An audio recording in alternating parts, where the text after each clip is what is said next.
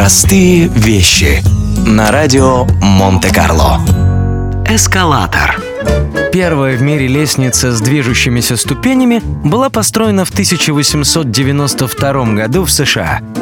В Европу заморская новинка добралась 6 лет спустя.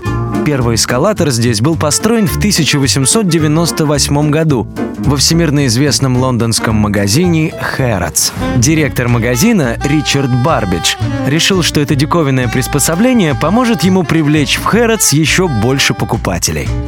Англичане, однако, с опаской отнеслись к движущейся лестнице, и долгое время мало кто решался ей воспользоваться.